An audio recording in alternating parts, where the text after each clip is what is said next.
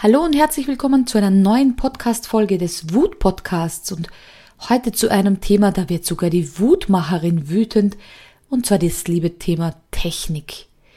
Technik, warum macht uns diese Technik nur so wütend? Ich war vor kurzem auf Instagram live und habe über eine Podcast-Folge hier auf dem Wut-Podcast gesprochen und immer wenn jemand neuer dazukommt im Live, gibt es die Möglichkeit, den zu begrüßen, indem man ihnen virtuell zuwinkt und ich sprach und sprach und plötzlich poppte auf, die und die kommt beim Live dazu und ich wollte ihr zuwinken virtuell und drücke auf den Button und es passiert nichts. Und drücke nochmal und es passiert wieder nichts. Und während dem Live natürlich konnte ich da jetzt nichts tun und dann kam die nächste Person dazu im Live und ich habe gedrückt und auf einmal hat es funktioniert. Und dieses Wechselbad, es funktioniert, es funktioniert nicht, ging den gesamten Livestream. Und in mir spürte ich schon, wie dieses Unwohlgefühl hochkam, denn ich wollte meine Menschen, die beim Livestream dabei sind, begrüßen.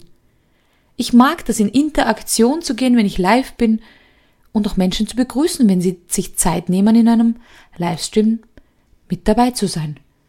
Und dann habe ich mich mal länger mit dem Thema Technikwut. Warum werden wir wütend, wenn etwas nicht funktioniert? Vielleicht kennt ihr das vom Computer oder vom Auto oder von, vom Handy oder sowas, wenn etwas nicht klappt. Wenn plötzlich eine App abstürzt, wenn plötzlich beim Auto der Start-Stopp-Knopf nicht funktioniert und das Auto nicht anspringt oder irgendwas anderes leuchtet, was nicht sein sollte. Vielleicht kennt ihr das am Computer, wenn plötzlich nichts mehr geht, das Internet, das WLAN hängt. Wie geht's euch damit? Ich kann euch sagen, ich werde wahnsinnig. Ich werde richtig wütend. Aber warum ist das so? Und immer tiefer konnte ich da in mich hineinhören und habe herausgefunden, es ist der Verlust der Kontrolle.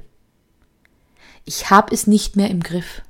Wenn mitten in einem Zoom-Call mein WLAN ausfällt, dann habe ich es nicht im Griff. Es ist ein Mittel, also eine Mischung aus Scham, weil es ist ein Fehler passiert. Es ist ein Ding aus Kontrollverlust. Ich kann in dieser Sekunde nichts tun alles, was ich versuche dann zu überbrücken und ob ich mich dann versuche mit dem Handy einzuwählen oder was auch immer, macht es dann manchmal noch schlimmer. Es ist eine Mischung aus Wut, die hochkommt, weil mein Wert von Verlässlichkeit verletzt wird. Also ihr seht schon, es ist ein, eine Mischung. Und das macht es, glaube ich, so fatal.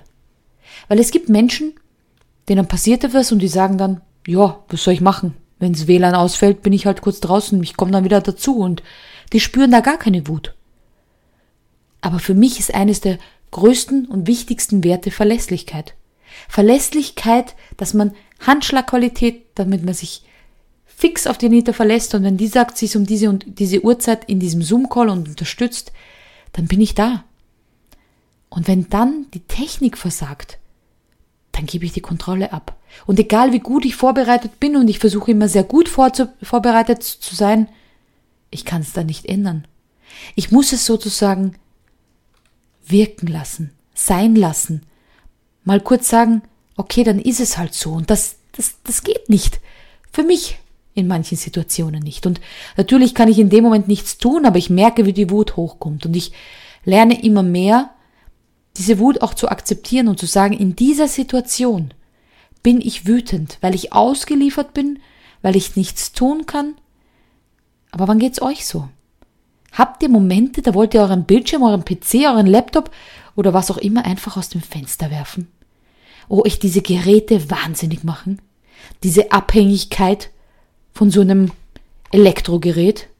Was ist, wenn der Staubsauger nicht funktioniert und ihr wisst, die Schwiegermutter kommt in einer Stunde und plötzlich geht der Staubsauger nicht mehr? Oder wenn das Backrohr nicht funktioniert oder der, die Spülmaschine plötzlich den Geist aufgibt oder vielleicht auch die Waschmaschine und es ist Samstagnachmittag, die Geschäfte sperren zu und ihr habt drei Berge Wäsche von der Familie da. Ihr seht schon, Potenzial im Haushalt ist da.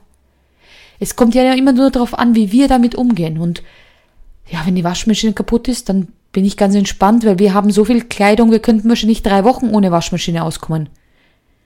Aber bei so Dingen wie der Podcast, das Podcast-Interview wird nicht gespeichert.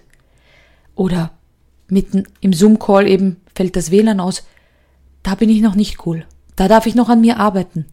Aber schreib mir gerne eine Nachricht, wann du wütend bist, wenn es um die Technik geht. Bist du dann entspannt und sagst, ach, das stört mich gar nicht, oder bist du so wie ich ein kleiner Technikwutzwerg?